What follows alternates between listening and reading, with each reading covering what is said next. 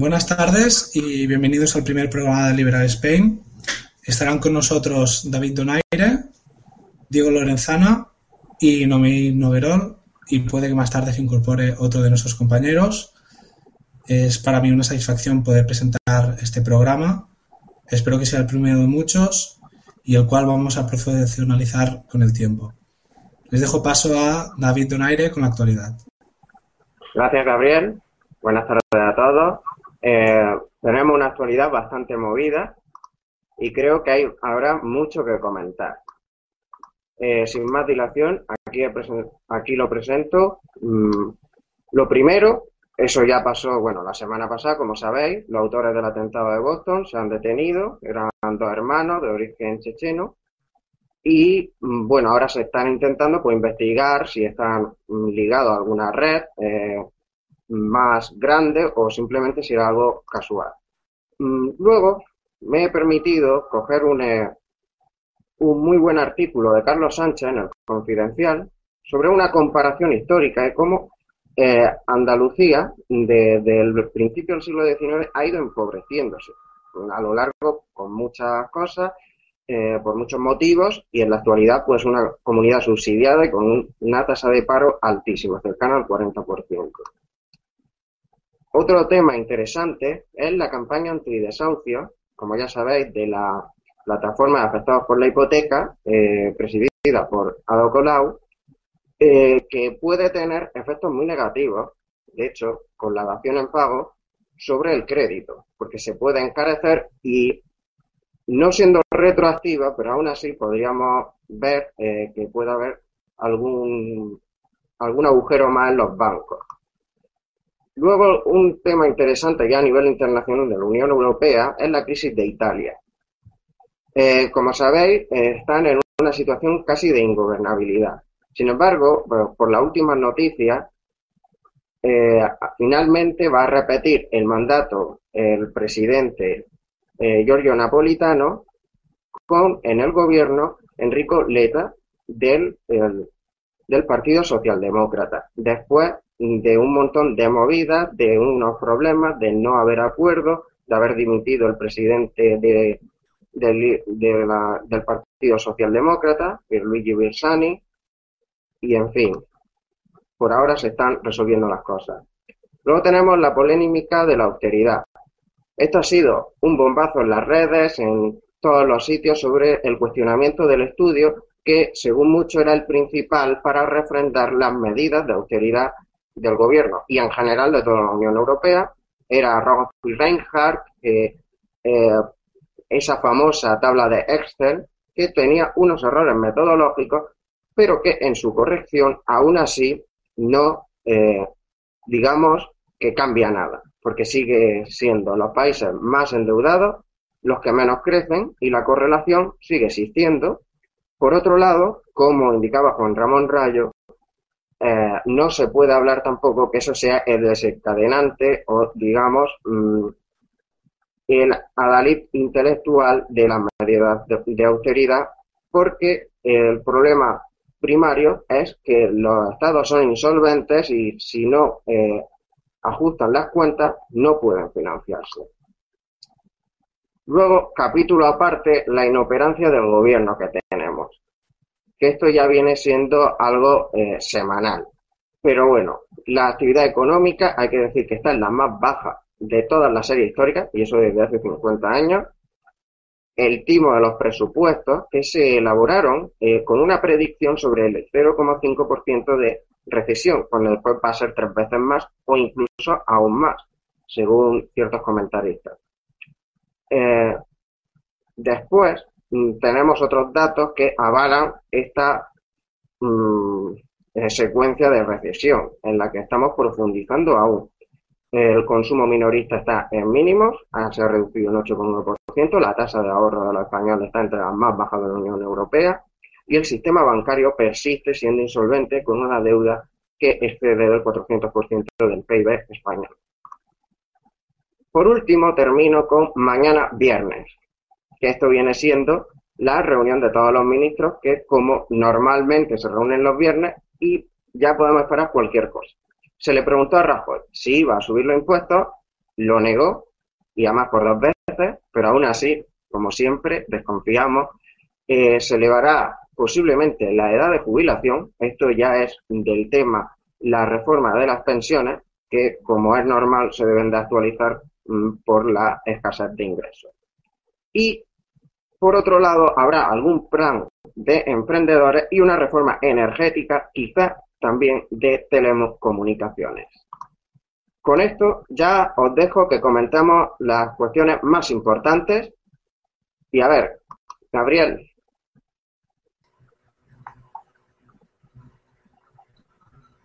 Acabo de leer un tuit en el que dice que ni se ve ni se oye nada, o no sé si es. Eh, no lo sé, es que. Acabo de. Si alguien, si alguien de los espectadores nos puede decir si nos oye, eh, sería un placer porque no sé por qué me quieren decir que no se oye nada. No lo sé exactamente, yo creo que sí que se oye. Entonces vamos a continuar con el programa, de todas formas va a quedar grabado. Eh, no hay, no hay, no pasa nada. Y continuemos. Yo creo que lo que. Vale, me dicen que sí que, sí que se nos oye, entonces perfecto. Vamos, vamos adelante con el programa. Lo primero comentar, eh, lo más reciente, lo de mañana, la reunión de ministros, eh, como todos los viernes, supongo que nos van a dar otra alegría, como es costumbre en este gobierno. Se ha, se ha comentado que se va a posiblemente subir el IVA, no sé si este viernes, sino próximamente. Lo que no entiendo este, es este hasta qué punto el gobierno de España es consciente de lo perjudicial que es subir los impuestos. No son conscientes. Si no, no lo haría. O por lo menos. No lo sé, es decir, no tengo claro ni cuáles son los objetivos, ni qué es lo que funciona, ni. O sea, dentro de ese gobierno, qué es exactamente lo que está funcionando. Veo muy difícil que el gobierno de España pueda ayudarnos a salir de esta crisis, o sea, un mínimo, y no creo que se tomen en ningún momento las medidas adecuadas. Como bien ha dicho David, posiblemente mañana se elevará la edad de jubilación, lo cual es estúpido porque marcar la edad de jubilación de los individuos desde el Estado como si fuera algo obligatorio, claro, teniendo en cuenta que ya las pensiones aquí son un sistema Ponzi público, no me sorprende que se intente salvar como sea. No creo que puedan salvarse, es decir, es un sistema estará condenado. Y como todo lo que nos ofrece este gobierno, supongo que estará chafado por algún lado. No sé qué opináis vosotros del tema de mañana, reunión de ministros. Bueno, yo creo que mañana no los van a subir, pero no los van a no van a subir impuestos ni la edad de jubilación por una razón muy simple, porque todo el mundo espera que lo hagan. Acordaos que cuando subieron los impuestos después del primer Consejo de Ministros, Montoro se supone que dijo hemos descolocado a la izquierda. Y a eso es a lo que van, no hacer lo correcto. Personalmente no creo que subir la edad de jubilación sea la solución, porque yo no sé vosotros, pero yo eh, veo muy difícil que podamos cobrar algo. Lo que habría que hacer es ir a un sistema de capitalización. Bueno, estoy de acuerdo esencialmente con las cosas. Lo que pasa es que yo creo, eh, respondiendo a Gabriel, que lo que este gobierno sigue jugando es a, a, una trama política y nada que ver con lo que es sacar al país de este atolladero. Eh, sigue habiendo, pues, o como ha dicho Noemí, es decir, eh, vamos a ser imprevisibles hacia la izquierda. Bueno, eh, yo recuerdo, de hecho, si es que fue ayer o antes de ayer, cuando De Guinda empezaba a volver a sacar eh, a la palestra lo que es el fantasma de los brotes verdes. Pero bueno, ¿qué brotes verdes? Si tenemos el récord de paro y seguimos aumentando, pero bueno, a un ritmo que ya eh, que dice, bueno, eh, ¿dónde tiene fin? ¿No? ¿Tiene alguna, algún freno, alguna parada? es desilusionador. A ver, bajo mi punto de vista, yo eh, en líneas generales estoy bastante de acuerdo con lo que, con lo que estáis exponiendo aquí. Eh, sin embargo, yo creo que mañana sí que se va a producir algún tipo de, medida en el sentido de reducir el déficit y creo que va a ir más por el lado de los ingresos que el de los gastos. Me explico. Eh, durante, esta esta crisis, en la mayoría de ocasiones que se ha hablado de recesión, de que se han bajado gastos, sobre todo sociales, que han perjudicado a los colectivos más débiles, en realidad luego lo que se ha hecho es el déficit ha seguido aumentando, por lo general. Y yo creo que ellos están buscando un aumento de ingresos para paliar esos gastos que sobre todo se le están yendo en intereses de la deuda. Entonces, eh, bueno, yo, mi punto de vista es ese, ¿eh? que mañana se va a producir, eh, vamos a tener algunas sorpresas, sobre todo desde el lado de la subida de impuestos. Es decir, puede que el gobierno rectifique en parte su línea, es decir, que veamos una pequeña rectificación del déficit mañana mismo alguna, alguna operación, es decir, algo, algún capítulo de gasto reducido o algo parecido? A ver, eh, yo, por lo que van diciendo, por las declaraciones, ya dijo Guindos que no iba a bajar en absoluto lo que viene siendo el gasto por la administración, el gasto estructural, básicamente. Sí, seguirá dañando lo que es el gasto corriente, que va a afectar a los servicios públicos, que va a, que va a afectar a los salarios de los funcionarios, pero no va a reducir lo que es el grueso del aparato improductivo, mm, fundamentalmente, porque, bueno, vamos a suponer quieren mantener todos esos servicios públicos, vale, pues entonces tienes que reducir drásticamente lo que es la administración secundaria, lo que es todas esas duplicidades, lo que siempre se viene diciendo. Si en eso no están convencidos, no tienen ninguna convicción y las declaraciones encima van en la dirección contraria, realmente es que es mm, no tener ninguna esperanza. Ahora, respecto, y termino, con lo que ha dicho Diego, subida de impuestos, pues no sé si será este viernes, pero seguro que habrá, seguro que habrá. Si no serán tasas, serán cualquier cosa. La noticia clave está que Iberdrola, eso lo vi ayer, eh, ya gasta más en pago de impuestos que en toda su plantilla de trabajadores. Lo dice todo. o sea, Iberdrola gasta más ya en, pagando impuestos de sus trabajadores, de, de lo que sea, que, más, que en toda la plantilla. Es decir, estamos gastando. Muy, sintomático, desde luego. ¿eh? Estamos gastando en la estructura improductiva más que la empresa gasta en empleados. Efectivamente es, es eh, la vergüenza, vamos, una más de las vergüenzas que tenemos que aguantar en este país de la gente que nos está gobernando. Es decir, que además creo que no son conscientes de lo dañino que es la subida de impuestos que están Consejo de Ministros tras Consejo de Ministros aprobando. Hay un economista muy famoso liberal que se llama Arthur Laffer que propuso una curva, supongo que la lo sepáis la mayoría, la famosa curva de Laffer, que a medida que se sube los impuestos, sobre todo los indirectos como el IVA, la recaudación baja. Pero no es que solo la recaudación baja, es que la actividad económica se ve bastante resentida. Mm, yo no sé hasta qué punto ellos han estudiado ciencias económicas para tratar de diferenciar cuál es el punto a partir del cual la actividad económica se ve resentida o incluso la recaudación, ¿no? Porque al final, incluso este año, cuando se subió el IVA al 21%, durante los tres primeros meses hubo una caída de esa recaudación. Y aún así, todavía siguen siguen pues eh, pensando que hay que subirlo, que hay que subirlo, que hay que subirlo. Eh, con esto que dices que qué tipo de formación han recibido, quiero comentar cómo al principio de la formación del gobierno del Partido Popular salió eh, la figura de, de De Guindos como ministro de Economía y todo el mundo comentaba que decía que había sido influenciado por Hayek. Es decir, eh, lo, chistoso que suena ahora decir que nuestro ministro de Economía había leído Hayek o había estado influenciado por Hayek, cuando que fue, o sea, fue la, información que dieron cuando salió el ministro fue esa.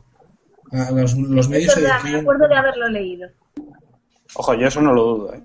Es decir, yo, eh, si tú escuchas alguna de las interpelaciones en el Parlamento, mm. eh, Luis de Guindos parece que sabe bastante de economía austriaca.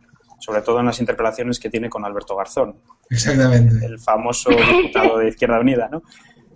Y, realmente sí que parece que eh, si tú escuchas alguna de estas interpelaciones, eh, saca a relucir bastante la, escuela austríaca y sobre todo Hayek.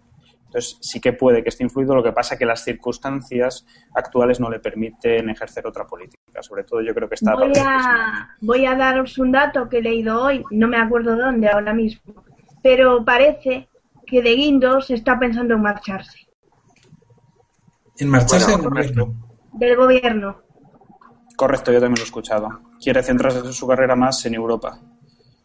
Porque ya está, ya está bastante harto de lo sería, O sea, con lo poco que lleve el gobierno, sería una operación muy inteligente por su parte. Realmente sí, además mostraría coherencia, si de verdad tiene esa idea. Por otro lado, lo que yo quería puntualizar es que existe un establishment económico, o sea, de la ciencia económica y un establishment político los dos ahora están como mm, coincidiendo, pero que es lo que realmente eh, en Europa pasa, que el 47% de media del PIB de los países corresponde al gasto estatal. Eh, ese es el establishment, es decir, todo se hace en referencia a unos gastos que se supone que deben estar ahí, que no son cuestionables. Entonces, que haya una persona, o dos, o tres, que tenga una idea diferente, pero realmente, mm, y más a tenor de la encuesta de la Fundación BBVA, que ya sabéis vosotros que se consultaron, pues bueno, qué, qué idearios tienen los españoles y, también los otros europeos sobre la política. Mm, yo creo que eso es, un terreno impracticable. Es decir, ideas que vayan en contra de este establishment son impracticables. Por mucho que haya rebeldes o supuestos rebeldes, pero que en realidad no son más que gente que apoya pero a ultranza este modelo, ya que sí. Y bueno, y lo vemos, lo vemos, lo vemos cada día en la calle. Eh, ayer por la mañana mismo en la facultad, yo estaba, o sea, estaba yendo hacia la facultad y a las 8 de la mañana eh, un grupo vestido de negro cortó en la calle diagonal de Barcelona, que por, por justo por la entrada de, de Barcelona, colocó neumáticos en medio de la diagonal encendieron los neumáticos y escribieron un lema tipo contra la miseria en el mundo o algo así eh, como reivindicación. Es decir, tienen desde, desde el reivindicador que, quiere solo el bien para los demás, el típico discurso que oímos del estado del bienestar, hasta los más radicales defensores eh, y luchadores contra, bueno, luchadores contra la pobreza como se gusta, les gusta que les llamen. Es decir, Seamos sinceros, ¿A alguno de vosotros os sorprendió la encuesta de BBVA? Hombre, yo esperaba algo mejor.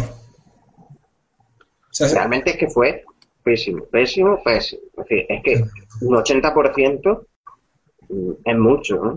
Yo me esperaba, por supuesto, más de un 50, un 60, pero demuestra que, que la mayoría de los españoles ni siquiera sabe un concepto tan básico como lo que es una economía de mercado. Porque si tú le dices a la gente normal, común, que lo que quiere es algo totalmente planificado desde un Estado, eh, totalmente, tipo Unión Soviética, y lo rechaza.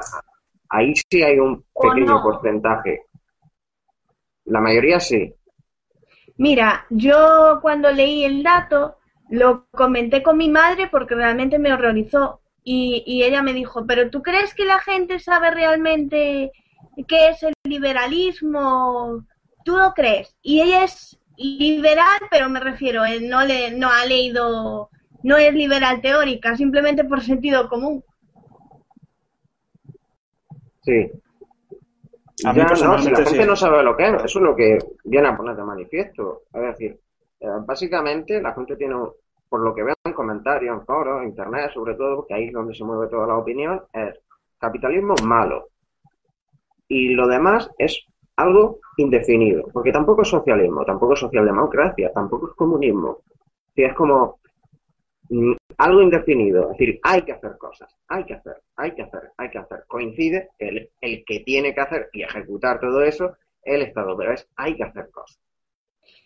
La gente tiene miedo a la libertad. Yo creo que todo viene de ahí. pero ya no solo eso. A, mí personalmente me sorprendió mucho la, la encuesta porque si te paras a, hablar con, cualquier persona y, le, planteas cuestiones de, economía, que es el campo que a mí más me gusta, y sobre todo economía austríaca, en la mayoría de ocasiones están de acuerdo contigo, ¿no?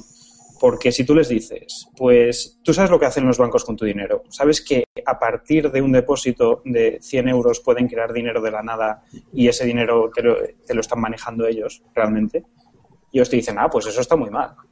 Vale, correcto. O sea, en ese, en ese sentido estás de acuerdo.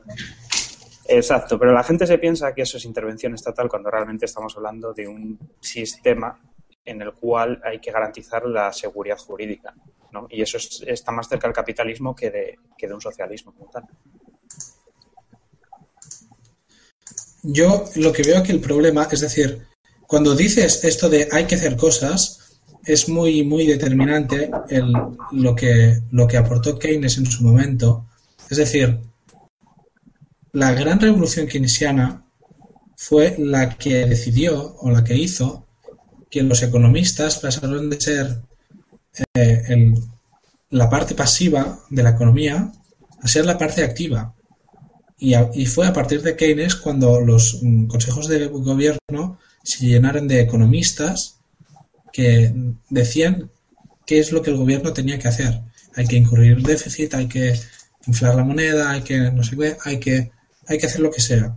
Entonces, eh, lo que es eh, muy determinante para el triunfo del keynesianismo y en el fin de, ese, de esa idea de que hay que hacer cosas fue que realmente poner, darle a alguien el poder, hacerle protagonista, hace que esa persona se sienta necesaria. ¿De acuerdo? Ya. Cuando esa persona se siente necesaria, claro, es muy, es muy bonito, es muy deseoso eh, ser tú el protagonista. Es muy fácil decir, "Oh, es que tú tienes que mandar y tienes que decirnos cómo hacerlo. Claro, es algo. eh, es algo que a la gente le gusta. O sea, a quien no le gusta que le digan, nosotros porque somos libertarios y no nos gusta mandar a los demás. Pero está en la mente humana eh, que, que te hagan caso y que, que te escuchen, es algo agradable. Bueno, Entonces- a todos nos gusta que nos escuchen, seamos libertarios o no. Exacto.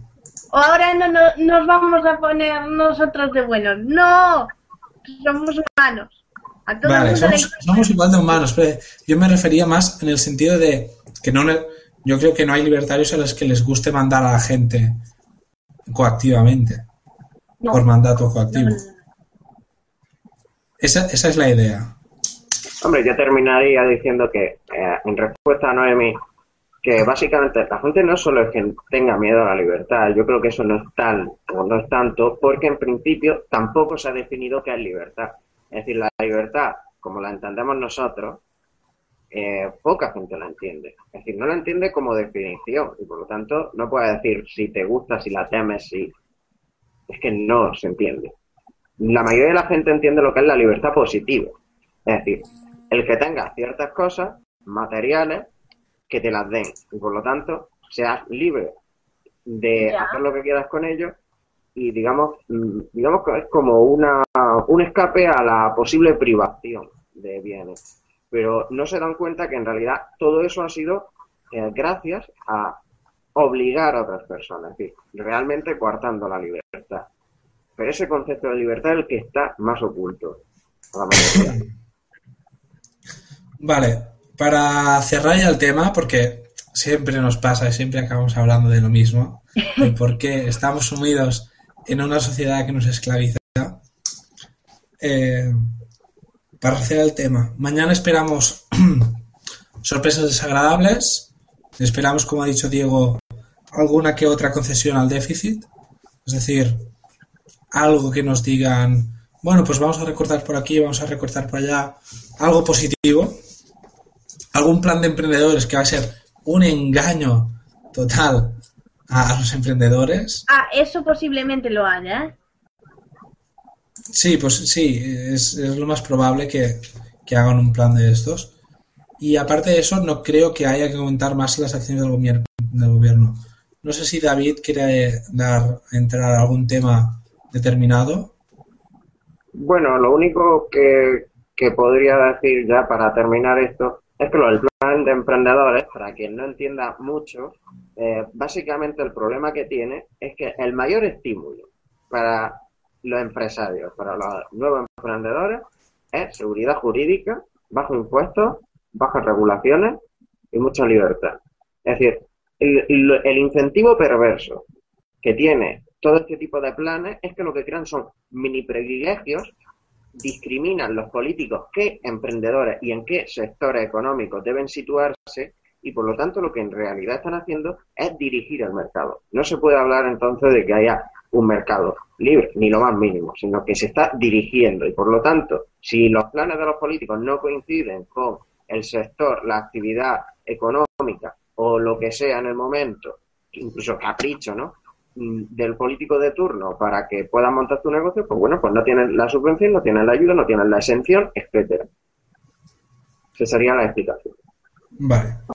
Aparte de eso, de temas de actualidad, ¿qué más os gustaría comentar? Por ejemplo, el tema de los atentados, es decir, hacía mucho tiempo que no veíamos una situación tan extrema en Estados Unidos, mucho nerviosismo en las calles.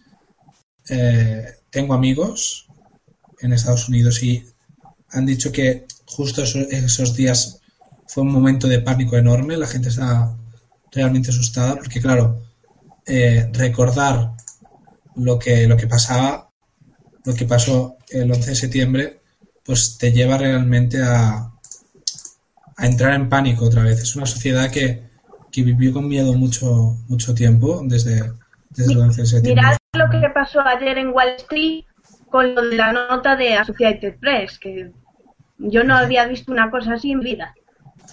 Eso, eso fue espectacular, es decir, una nota de Associated Press se convirtió, además que la, lanzó un hacker, es decir, alguien estaba preparado para hacer un, un corto en el Dow y lanzar esa nota y el Dow Jones bajó una barbaridad en un momento, en, yo creo que es en un periodo Cinco minutos debieron ser. Sí, lo que la nota está en Twitter activa, vamos, baja y retorna el Dow Jones, una barbaridad, y se convierte en, en algo impresionante.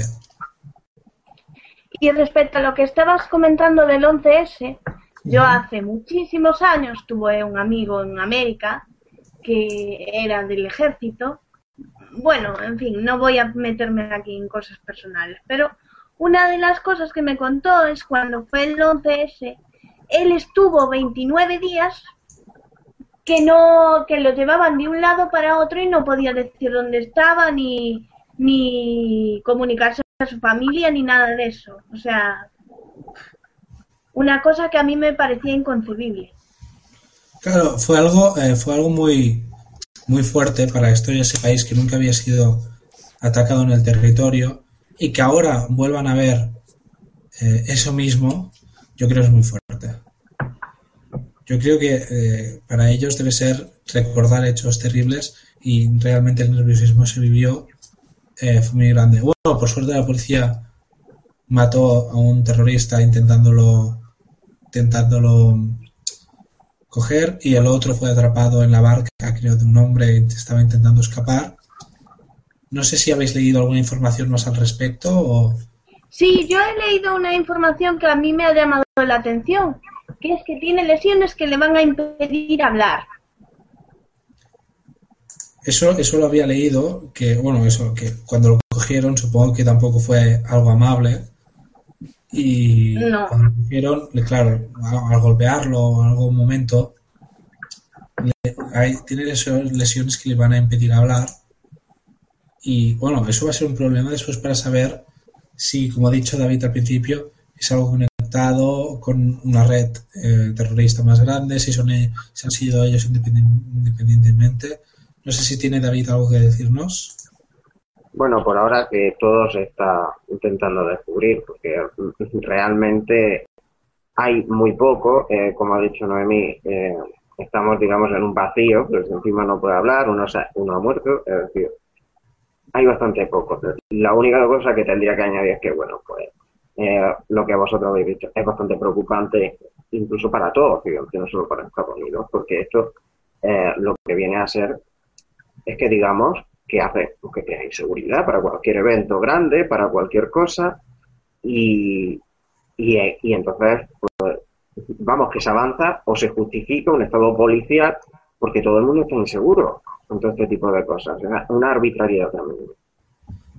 Eso es realmente muy peligroso, es decir, eh, de hecho, eh, los ataques terroristas eh, hicieron que la que el gobierno de George Bush sacara una ley, no me acuerdo ahora del nombre, seguro que algunos os acordáis, en la que le daba, se daba permiso al gobierno federal para vigilar mucho más de cerca a todos sus ciudadanos, para emprender ciertas acciones en contra de, los derechos civiles. Y de hecho, mm, hace poco Rand Paul, cuando estuvo en el Congreso hablando de drones, eh, hizo referencia directamente a esa ley en la que se dio mucho más poder al, gobierno federal, precisamente en nombre de la seguridad. Es muy, muy importante y es un debate enorme la dicotomía entre seguridad y libertad. Es algo muy, muy complicado. Mm. Creo que lo vamos a dejar para otro día porque es algo muy extenso. Un, detalle, ahora que has mencionado la ley, no me acuerdo del nombre exacto, pero sí recuerdo que dos de las palabras por las que te vigilaban en los correos eran Amor y guerra. Amor y guerra. O sea, si tenías estas dos palabras juntas. Sí. O una de las dos. Tenías correos vigilados. O sea, la intrusión de un gobierno en el correo personal de un individuo, lo cual es. O sea, no se puede permitir. Yo, eh, yo puedo comentaros que algún correo mío a lo mejor se vigiló, ¿eh? Pero eso es algo que esa ley permitió. Y esa invasión de la intimidad. Quiero dar, eh, aprovecho para dar la bienvenida a Enrique Velasco, que acaba de conectarse. Hola, buenas tardes. Hola. Estábamos con problemas técnicos, pero al final ha podido. Sí, lo hemos conseguido por fin. No, sé si David eh, quiere comentar algún tema más o quiere introducir algún tema más. Bueno, yo creo que está más o menos todo dicho lo importante y que habría que empezar ya con el debate que tenemos candente ahora con nuestros proponentes. Vale, tenéis razón. Esta semana eh, tenemos eh, dos debates importantes. Empezará ahora Diego Lorenzana con las flexibilizaciones cuantitativas, con las políticas de la Fed, con todo lo que va, están haciendo los bancos centrales últimamente. Sabéis que, bueno, algunos sabréis que es un tema que me interesa mucho que he escrito en Libre Mercado sobre ello y espero eh, poder escuchar bien a Diego Lorenzana sobre el tema. Y después tendremos a Enrique Velasco hablando sobre los límites del liberalismo y la eterna lucha entre minarquismo y anarcocapitalismo que tanto nos gusta a los liberales comentar en Twitter con las guerras LED. Sin más dilación, dejamos paso a Diego Lorenzana para que empiece con su explicación. Y bueno, adelante Diego y muchas gracias. Muy bien. Pues sí, como bien ha dicho Gabriel, yo creo que he sacado este tema a colación porque es bastante interesante y porque yo creo que es eh, la primera ocasión que ocurre en, la historia del mundo tal y como lo conocemos, la historia contemporánea. Eh, yo creo que para empezar sería interesante hablar de cuáles han sido las causas de, que nos han llevado a esta crisis. ¿no? Yo creo que todo el mundo somos conscientes de que la principal causa que nos, eh, que nos ha traído hasta aquí, hasta la actual coyuntura económica a nivel mundial, ya no solo a nivel español, pero evidentemente también aquí en España, ha sido la, crisis de deuda. Es decir, la crisis que ha estado promovida y fomentada y auspiciada sobre todo por los bancos centrales, por su excesiva, han sido excesivamente laxos en, eh, en la fijación de los tipos de interés eh, han sido demasiado bajos y en la concesión de ciertos privilegios a los bancos centrales siendo prestamistas de última instancia y, dejándoles la potestad de crear mm, una masa monetaria que se ha inflado por encima de los límites que son tolerables. Eh, bueno, evidentemente para salir de esta crisis en la que estamos, en la que estamos inmersos todo el mundo, una de las eh, principales razones que, que muchos economistas, eh, sobre todo de, tendencia keynesiana y de tendencia monetarista, ¿no? Eh, aducen es que la liquidez del sistema es, eh, es muy pequeña y por lo tanto la, tanto los hogares como, como las empresas no pueden reducir esta deuda de manera adecuada. Claro, si todos a la vez empezamos a reducir deuda, tenemos que reducir gastos. Y si reducimos gastos, la economía se resiente porque hay poco consumo. Esa es la teoría. ¿vale? Eh, lo que pretenden los bancos centrales, como la Reserva Federal, como el Banco de Japón, etcétera, es que para evitar esta deflación, esta reducción del consumo, el Banco Central de turno, o la Reserva Federal en este caso, comience a emitir eh, billetes y crear masa monetaria. ¿Por qué motivo? Eh, si atendemos a la teoría cuantitativa del dinero, está tan, tan, estudiada por aquellos estudiantes de económicas, etcétera, la de masa por masa monetaria por velocidad de circulación del dinero es igual al índice de precios por la producción, nos daremos cuenta de una cosa, y es que al bajar la velocidad de circulación del dinero, principalmente motivado porque los bancos centrales no están, los bancos comerciales, perdón, no están ofreciendo crédito a las familias ni a las empresas, mm, intentar mantener la misma producción que antes o incluso aumentar la inflación para reducir las, las deudas que tienen, que tienen ahora mismo todos los agentes económicos, incluido el Estado, pasaría por, por aumentar la, la masa monetaria. Es decir, si aumentamos la masa monetaria, lo que, lo que ellos argumentan es que se producirá un aumento de precios que reducirá las cargas y por tanto será mucho menos doloroso el proceso y no entraremos en una deflación. Esta es la teoría, esta es la teoría y lo que están llevando a la práctica diversos eh, organismos, como, como, he dicho, como el Banco de, Japón, que ya, ya, ha comentado que quiere aumentar su masa monetaria hasta el doble en tan solo dos años, lo cual es una auténtica barbaridad. Es decir, es aumentar en solo dos años todo el dinero que se había creado hasta ahora. Para el que no lo entienda, es una auténtica barbaridad. Y luego la Reserva Federal eh, ya lleva tres flexibilizaciones cuantitativas que han consistido en unas bajadas de interés al, de los tipos de interés al, cercanos al 0%, eh, se encuentra en una, en una trampa la liquidez total y por otro lado la compra masiva de, de bonos y, y de diversos eh, activos que se encontraban en los bancos para de esta manera pues que el dinero vuelva a circular. ¿Qué ocurre? Eh, si, echas, si echamos un vistazo a, la bolsa de Japón, al Dow Jones, etcétera, veremos que se encuentran en máximos. ¿Esto anticipa una recuperación?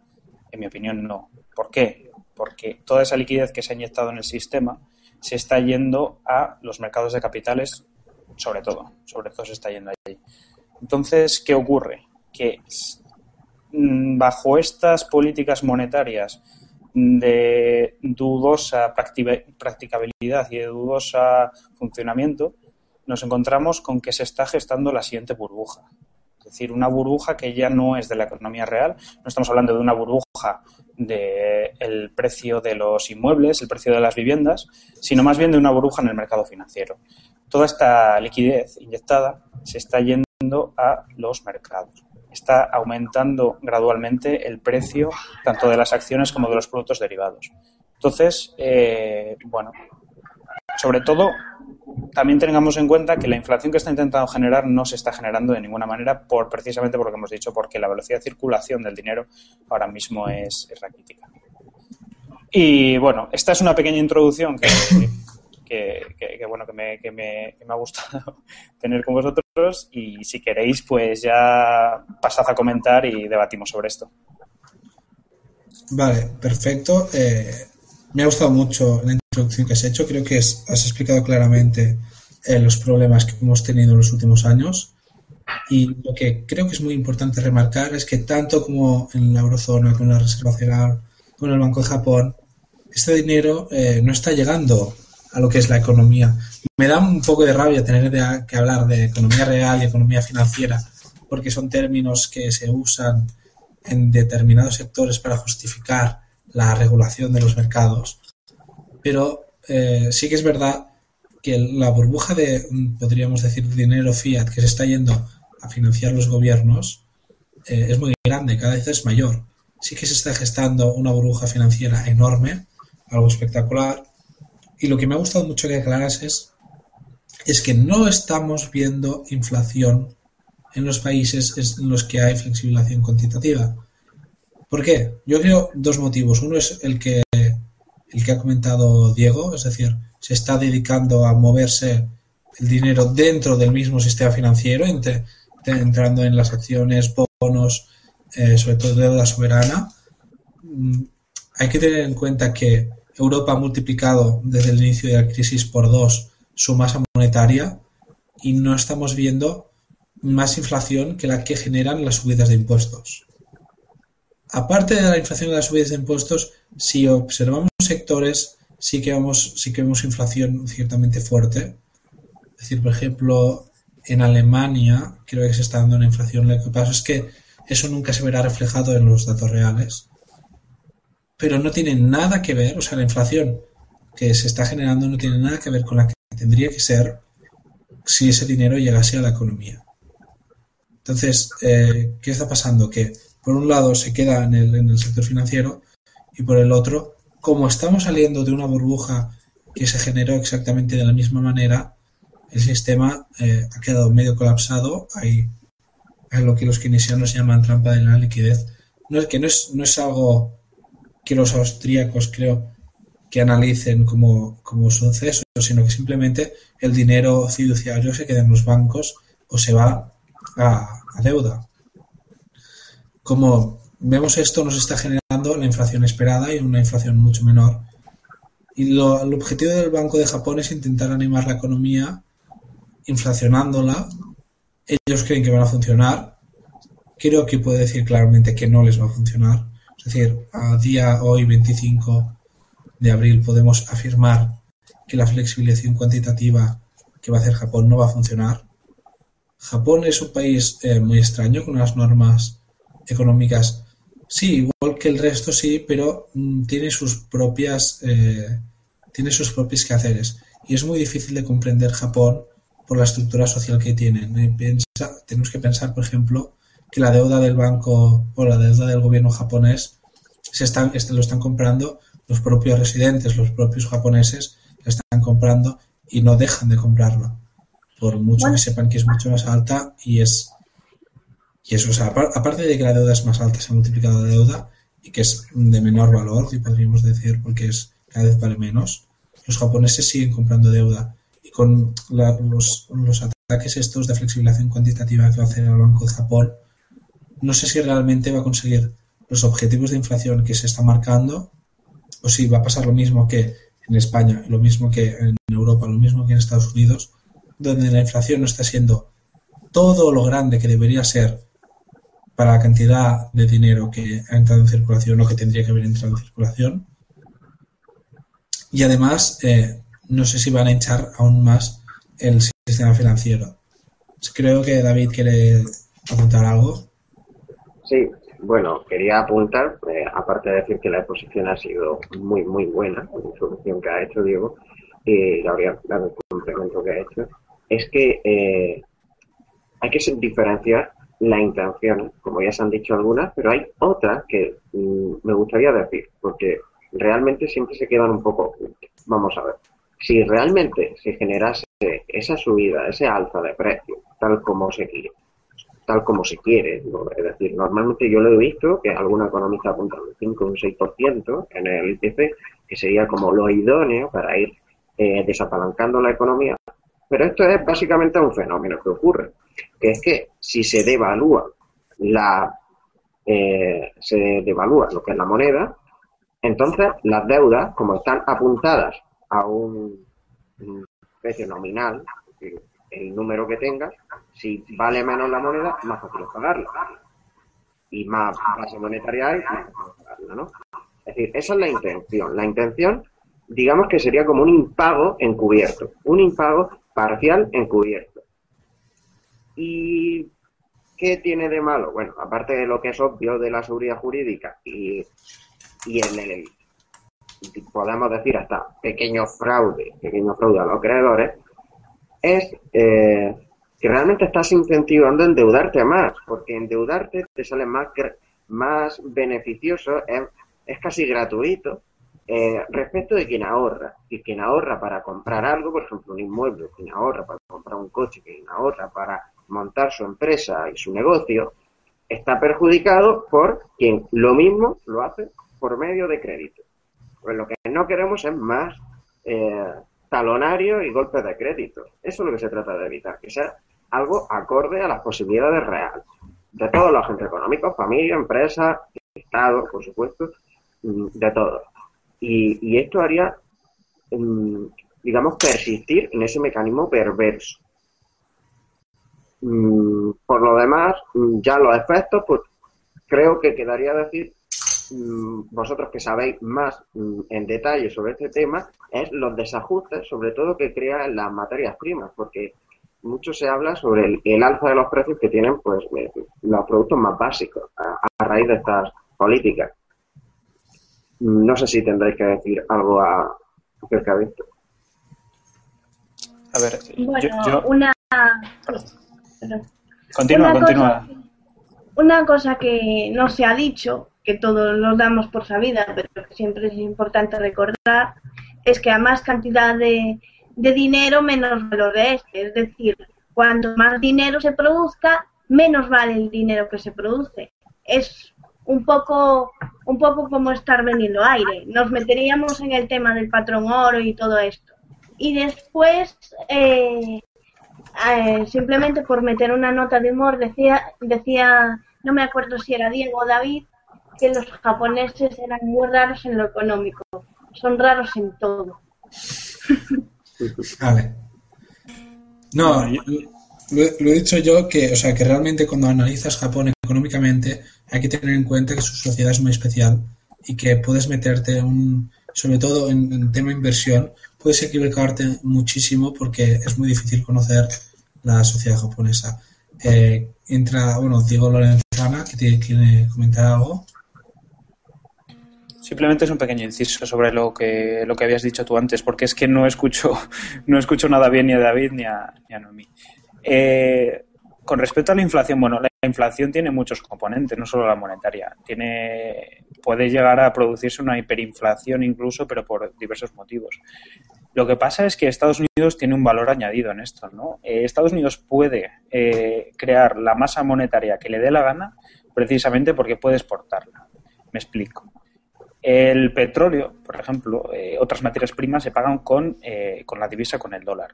Entonces, eh, como todos los países, la mayoría de países, todos los productores, tienen que importar petróleo de alguna manera, eso lo tienen que comprar en dólares. Entonces, por mucha masa monetaria que creen, la inflación se va a ir afuera. No tengo delante la gráfica, pero hasta hace poco el déficit exterior de Estados Unidos era enorme mucho más que el español y mucho más que el de otros países. Era un déficit exterior que un país normal no podría aguantar durante mucho tiempo.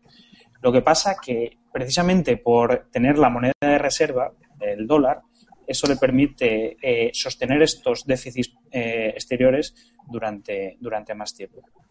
Y otro inciso con respecto a lo que había dicho David, que creo que, había comentado lo de las materias primas. Eh, es cierto que muchas flexibilizaciones cuantitativas el precio del petróleo y de otras materias primas se eh, subió muchísimo debido también a esta liquidez que se inyectó. Precisamente por eso, porque toda esta masa monetaria se fue a materias primas. Pero yo aquí veo otro problema en el tema de materias primas y es China.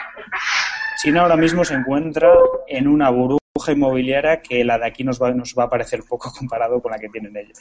Yo tengo miedo y de hecho ya se están empezando a ver los primeros síntomas de desaceleración en ese país que puede eh, sobre el efecto que se puede producir sobre las materias primas, en especial sobre el cemento y sobre, bueno, sobre todos en general los que los de los. Porque allí están viendo que hay ciudades fantasma de hasta dos millones de habitantes, como, en España se seña, que está en Toledo, pero de 2 millones de habitantes y que están consumiendo el 50%, 60% de todas las materias primas. ¿Qué ocurrirá cuando esto explote a nivel de España? Ahí sí que vamos a ver un cierto problema sobre, sobre el precio de las materias primas y no antes. Es decir, eh, es muy posible que cuando, cuando explote la, burbuja inmobiliaria china, que hay que recordar que está muy segmentada, es decir, está muy eh, zonalizada, está muy por zonas.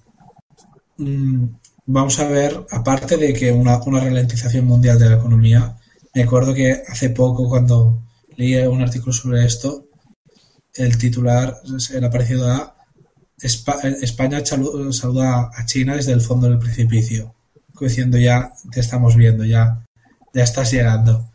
Eh, es muy probable que veamos un descenso en el precio de las materias primas. Uno, si los bancos centrales no se entestan en inyectar mucho dinero en nuestra economía y en inundarnos de liquidez. Y dos, si China tiene un parón. Si China tiene un parón, muchos, mu- muchos precios, los precios de muchas materias primas seguramente se irán hacia abajo. Eh, no sé si queríais comentar alguna cosa más del tema o pasaríamos ya al siguiente tema porque quedan Sí, más bueno, o menos 10 minutos de programa. yo quería subrayar lo que, sobre todo lo que ha dicho Diego, de, mm, de la, del aumento de la masa monetaria que lo que va a crear es más inflación y el problema es que este error ya lo hemos cometido, no es algo nuevo y al final puede que a corto plazo no se note demasiado la inflación, pero a largo plazo lo que va a hacer es crear otra burbuja y nos va a volver a llevar a estas crisis cíclicas que siempre se le acusa al capitalismo de esto, pero en realidad son los propios bancos centrales y las regulaciones estatales quienes constantemente están creando estos, estos ciclos y eh, al final es un círculo vicioso que para salir de esta crisis lo que estamos creando es otra en el futuro. Es decir, eh, es en cualquier caso puede ser un parche para hoy, pero empeorará la situación el día de mañana. Sí, to- totalmente de acuerdo con Enrique. Yo creo que, y yo creo que la gente debe saber esto. Las crisis, la crisis actual, las burbujas especulativas, no son producidas por otra cosa que no sean los bancos centrales, por su, por ser excesivamente laxos con, con- esto, ¿vale? Y, y estamos viendo la, siguiente burbuja. Porque la burbuja no es más que el precio de un activo que no está reflejado en sus fundamentales. Y ahora mismo, en Japón y en otros países, las bolsas están subiendo muchísimo en comparación con lo que, con, con el valor real que tienen sus activos. Y, y, bueno, nada más. Cuando se transmita el dinero ese a la economía real será cuando realmente tengamos problemas, como ha dicho Gabriel. Y si os parece, eh, ¿damos por finalizado el tema o...?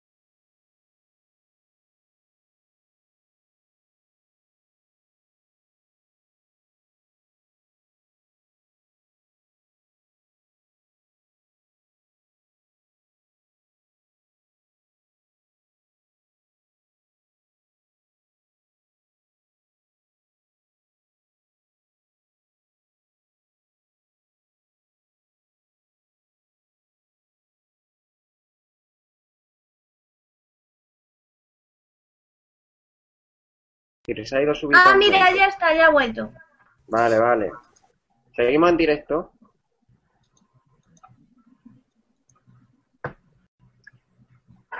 Cortamos este trozo.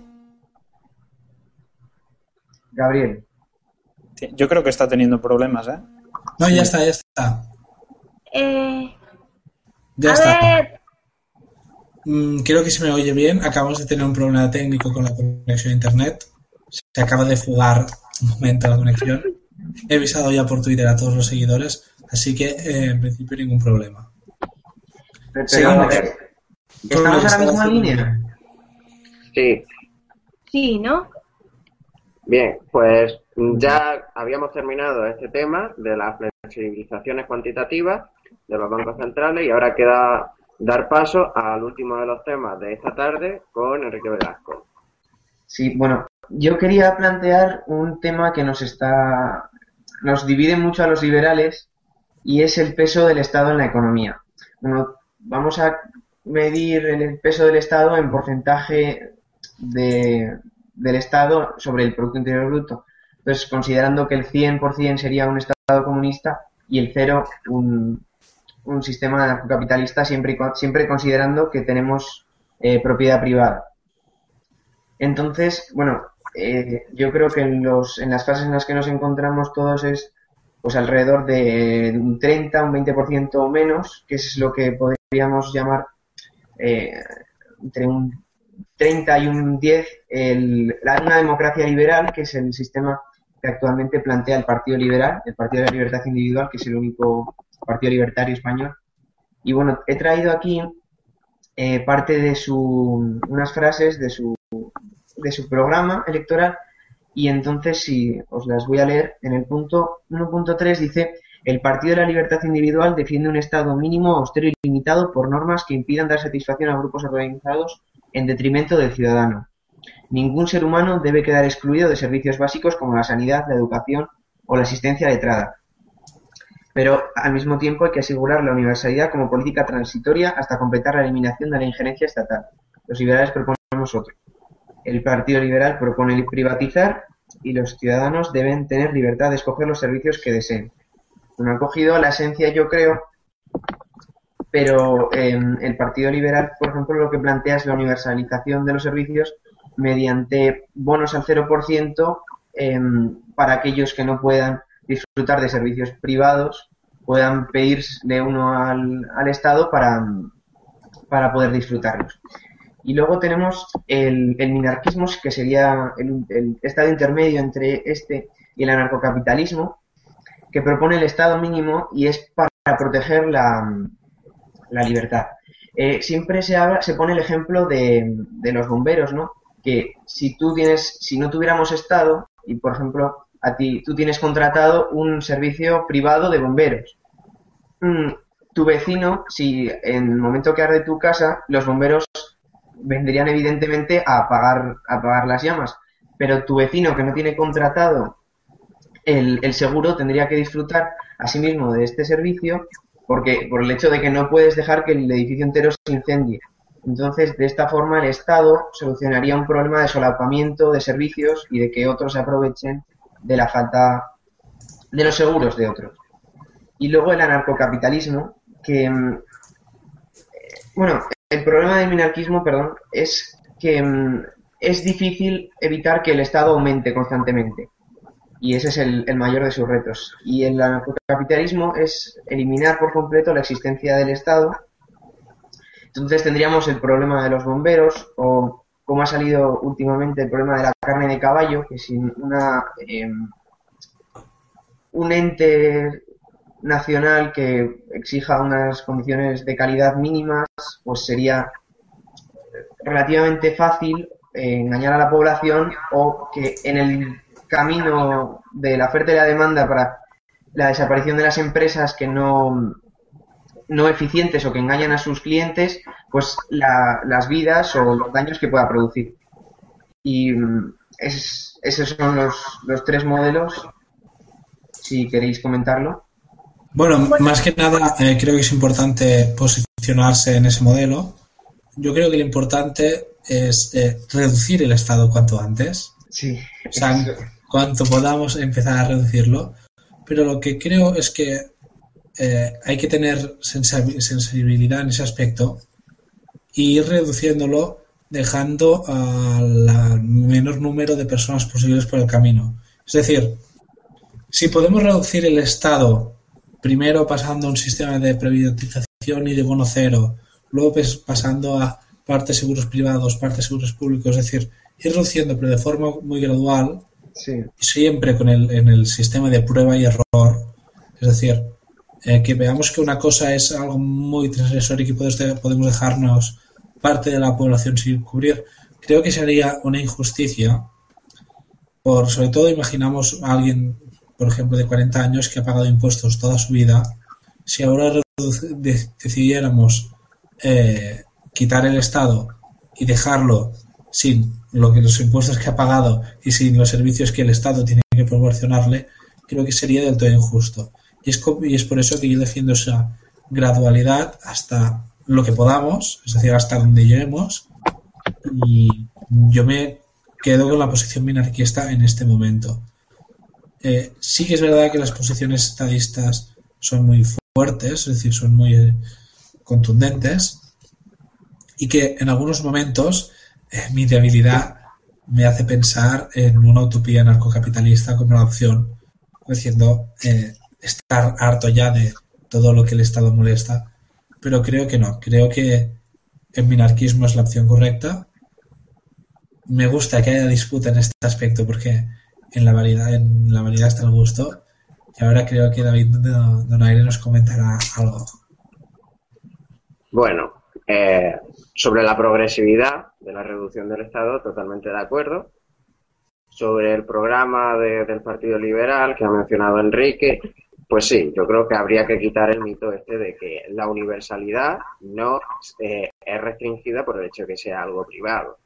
De hecho, y por otro lado, que lo que sea privado no tiene que por qué ser elitista, porque el hecho de que sea elitista en la actualidad, eh, por ejemplo, un colegio privado, o suele serlo, es básicamente porque la competencia eh, para proveer ese mismo servicio para gente de clase media, clase baja, es gratis. Es gratis. Entonces, no puedes competir. En realidad, si tú devuelves todo ese dinero a los ciudadanos y ellos pueden elegir, a costes bajos se puede hacer.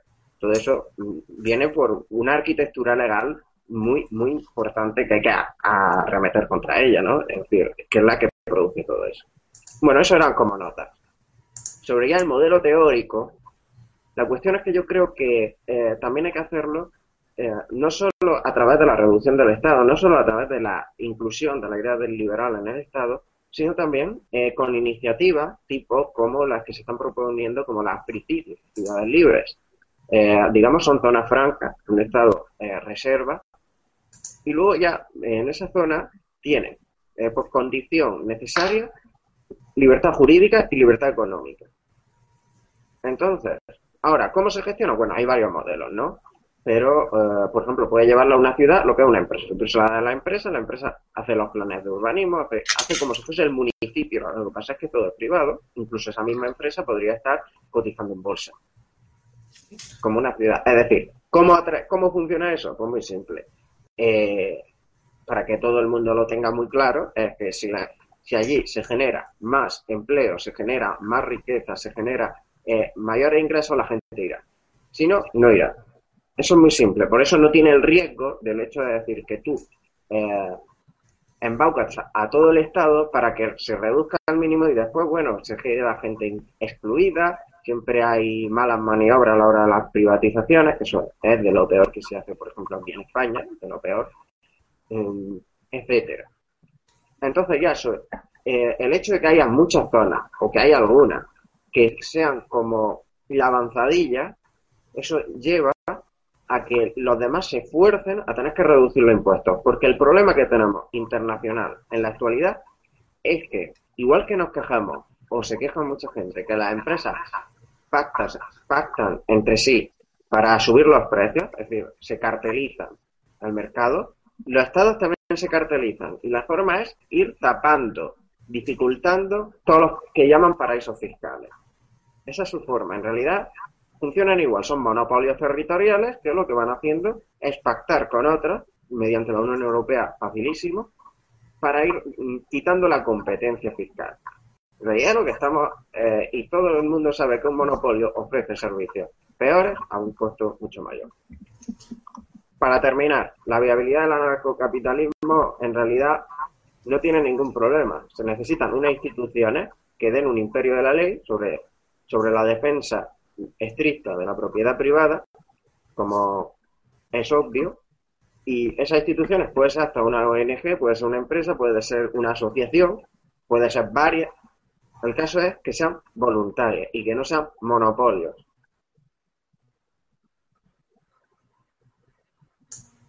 Yo creo que un, tema importante aquí, bueno, es resaltar eh, el trabajo que estamos haciendo desde Liberal Spain, desde el apartado de, alternativas liberales, donde se han expresado en parte lo, que hemos comentado aquí, es decir, eh, ciudades privadas, el sistema de sanidad de Singapur, eh, se ha comentado Letonia como un paraíso. Eh, ¿Hay Letonia? Sí, Letonia. No, Estonia, perdón. Estonia como un paraíso liberal, porque tiene un gobierno liberal. O sea, se han comentado alternativas diferentes desde la web de Liberal Spain. La mayoría de ellas muy recomendables.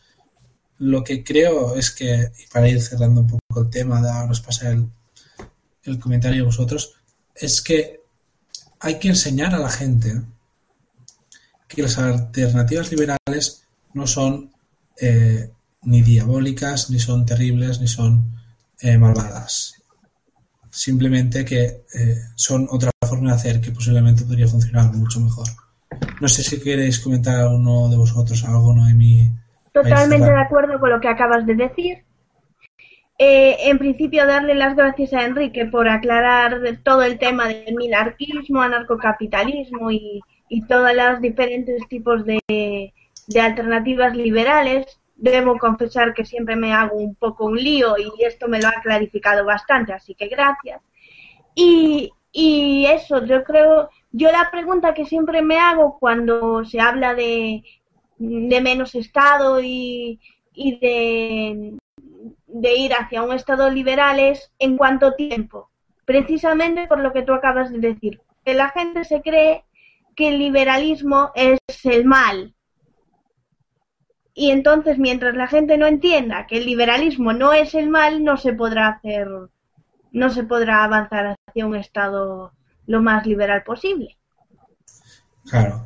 Claro es que es, es, es Entonces, a lo mejor nuestros hijos o los hijos de nuestros hijos de nuestros hijos tendrán un Estado liberal, pero Tampoco, tampoco me desesperes aquí porque ya me gustaría ver.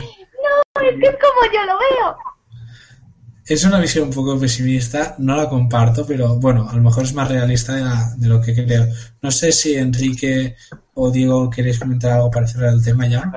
Yo simplemente un pequeño comentario sobre lo que ha introducido Enrique, me parece muy interesante, pero creo que has introducido el debate del siglo, ¿no? Yo creo que llevamos así Sí. un montón de tiempo discutiendo estas cosas y situar a los liberales dentro de un espectro ideológico, incluso nosotros, eh, sería complicado situarnos, ¿no?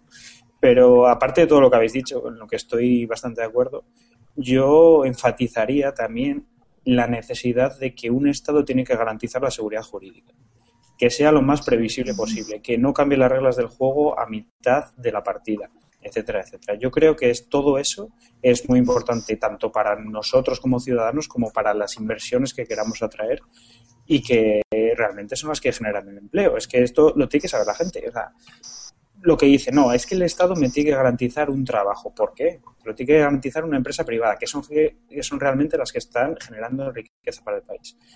Y bueno, yo creo que no, me- no me voy a extender más porque este debate nos podría llevar horas y me parece muy interesante y si queréis lo podemos dejar para otro día.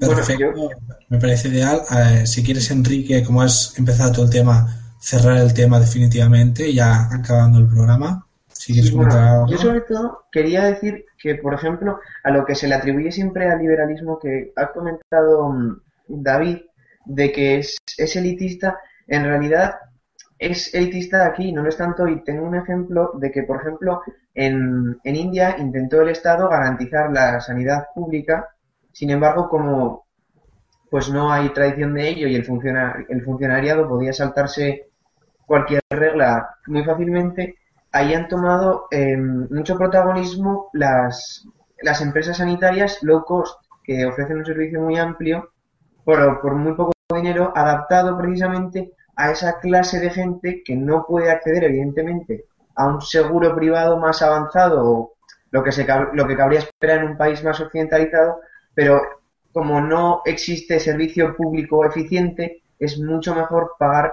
una cantidad mínima dentro de ese sistema. Y bueno, pues sí, como bien ha dicho Diego, este tema nos podría llevar años discutirlo, por eso lo he introducido para empezar a meter la miguilla a nuestros oyentes y, y, eso. Si querías algo, tenías algún apunte. mm, Yo comentar sobre el tema un libro muy interesante, eh, La lógica del Estado, de Anthony Jassy. Es uno de los libros que podéis leer en nuestra biblioteca. Luego, cuando colguemos el, el vídeo en Facebook, os colgaré los links con noticias comentadas de hoy, con el libro en concreto, con la sección de la biblioteca austríaca que tenemos en Liberal Spain. Y nada, comentar eh, muchas gracias a nuestros terroristas por estar aquí, muchas gracias a, a David, a Diego, a Enrique y a Noemí. Y ha sido un placer empezar este programa con vosotros. Espero que, a pesar de los pro- primeros problemas técnicos, podamos eh, seguir mejorando el programa. Muchas gracias a todos. Y que nada, os, os esperamos todos en el programa que viene. Y nos vemos en, en el próximo. Un saludo a todos. Hasta la semana que viene.